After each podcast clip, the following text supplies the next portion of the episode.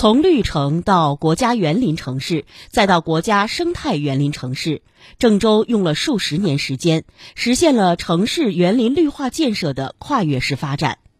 如今站在新的发展起点上，郑州又将以怎样的方式来推动城市园林绿化建设向更好水平、更高层次发展呢？一切都要从一组数据的变化开始。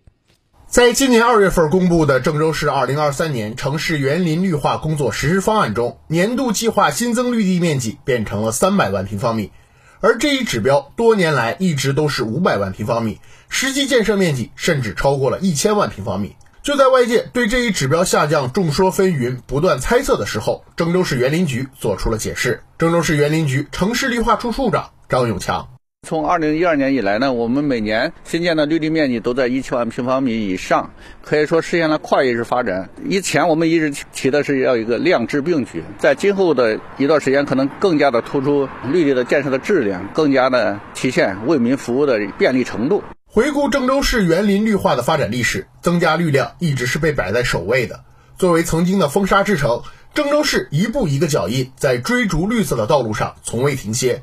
绿城的美誉，国家园林城市的称号，就是对郑州在园林绿化建设方面的最好褒奖。二零零六年之后，郑州市又开始向国家生态园林城市这一更高目标迈进。随着生态廊道建设等一系列园林绿化工作的强力推进，郑州市成功的在二零二零年创建成为国家生态园林城市，这也是我国长江以北地区唯一获此殊荣的省会以上城市。而且经过不断努力，郑州市三绿指标即城市建成区绿地率、绿化覆盖率和人均公共绿地面积在不断增加。据初步统计，二零二二年郑州市的建成区绿化覆盖率为百分之四十一点七二，绿地率是百分之三十六点八一，人均公园绿地面积是十五点三二平方米。而二零一一年年底，郑州市的三绿指标分别为百分之三十二、百分之三十六点二和十点二平方米。张永强，二零一二年到现在的情况看呢，我们的三绿指标。都有了大幅的提升，大家可以切身感受到，我们身边的绿地更多了，公园也更多了。然后我们用于休闲健身的街头的游园，也是随处可见。截至二零二二年底，我们公园绿地覆盖率达到百分之九十一点二六，超过了国家要求的百分之九十的这样一个国家生态园林城市比较高的一个标准。出门三百米建绿，五百米建园，这一目标已经基本实现了。如今，绿色已成为郑州最浓的底色。一株株树木，一块块绿地，一座座公园，正不断点缀、叠加、融合、汇聚成城市的绿色肌理。这一点，生活在这座城市的市民感同身受。环境，你看看咱们绿化这方面多了，各个地方都是公园。咱个说一个小游园都是公园，没玩的地方多了呗。就道路两旁的绿化，我都觉得，呃，跟之前比的话，好很多。而且干净很多，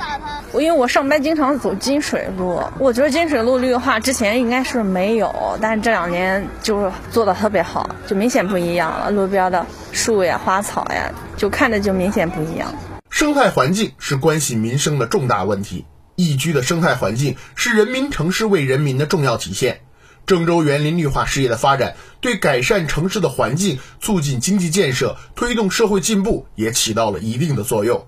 郑州市生态环保局大基处处长刘洋，近三年，郑州市空气质量持续改善，六项污染物均保持了下降，PM2.5 年浓度下降了百分之十一点八，重度以上污染天数从原来的十一天减少到了九天，在全国一百六十八个主要城市排名提升了五个位次。当数量积累到一定程度时，就开始要逐步向质变发展。二零二三年，郑州市新增绿地面积的下降，不是郑州市园林绿化建设的停滞和退步，而是向着更高目标迈进的信号。郑州未来要打造天蓝地绿水净、宜居宜业宜游的绿都郑州，郑州的园林绿化发展也要顺应要求，迈入全新的发展时代。张永强告诉记者，未来郑州将在继续增加绿量的同时，不断完善绿地的品质，实现绿地的高品质发展。